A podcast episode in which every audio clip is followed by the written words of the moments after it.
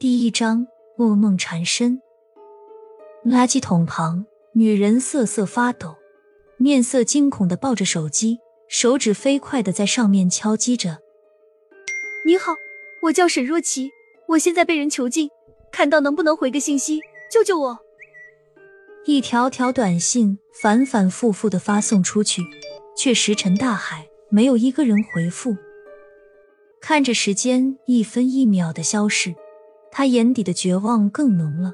难道最后还是逃不走吗？手机突然震动一下，有人回复了。沈若琪欣喜若狂的点开：“你是谁呀？”女人快速的回复：“我叫沈若琪，我老公囚禁了我，我趁着他不在，偷偷拿走了阿姨的手机。”你能不能帮我报警？那边的人似乎不相信女人的话，质问了几声。你都有手机了，怎么不自己报警？女人的手一顿，眼眶湿润，飞快回复：“他把我舌头拔了，我说不了话，不然我也不会用这种方法向你求救。”这么狠毒，给我发地址，我现在过来找你。女人报了地址给他，并且嘱咐他报警，让他别过来，因为会有危险。只是那人再也没回复，满怀希望的等了一会儿，他回复了一条语音。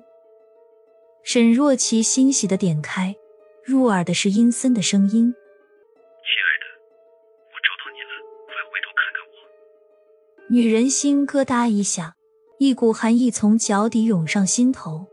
他瞪大眸子，恐惧的往后一看，那个男人扬着手机，背着光，正对他笑。亲爱的，我捉到你了！啊！床上的人突然尖叫，额头的碎发湿润，他空洞的望着前方，一片漆黑。宿舍的人再一次被吵醒，不满的哀嚎：“沈若琪，你又做噩梦？我才刚睡着啊！”真是的，你是不是有病啊？拜托你明天看看医生吧。我想换宿舍了，真是晦气。沈若琪喘着粗气，抹了一把额头的冷汗，对他们的不满仿若未闻，翻了一个身，睁着眼睛盯着前方。没一会儿，宿舍回归安静，他们渐渐陷入梦乡。只有沈若琪睁眼到了天亮，导致早上在课堂上频频打瞌睡。课后宿舍的人看沈若琪的眼神都有点幸灾乐祸。沈若琪已经习惯了他们的冷眼，等收拾完东西，才发现辅导员让他过去一趟。等沈若琪出来，已经是午饭的时候。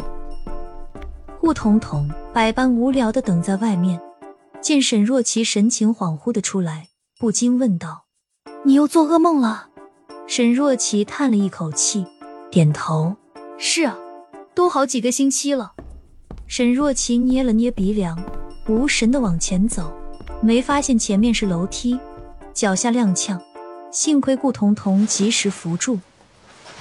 顾彤彤魂定未惊：“琪琪，要不我跟你去看看医生吧？你这样不行啊。”都好久没睡过好觉了，沈若琪摇头，不用了。辅导员刚刚给我批假，让我回家休息。你们辅导员有这么好心？他们的辅导员出了名的严格，每逢节假日绝对不给人提前批假。这都快清明了，竟然让他回去。宿舍的人又投诉我，联名要我搬出去。辅导员没办法，只好让我回家休息。沈若琪知道，这几个星期天天做噩梦，发出惨叫，惊醒他们，他也很内疚，所以对他们的出言讽刺、刻意孤立都视若无睹，默默承受。要不我花点钱，我们单独住，反正我又不缺钱。沈若琪摇头，他不想麻烦彤彤，更何况现在沈家岌岌可危，回去也挺好的。梦中那个男人到底是谁？你没看清吗？他知道琪琪这几天做的噩梦，是关于一个男人囚禁了她，断绝她的交友圈，剥夺她的自由，还疯狂的折磨她。看清？那倒没有，每次那人不是背着光，就是模糊着脸，压根不知道是谁。什么？拔了你的舌头？太过分了！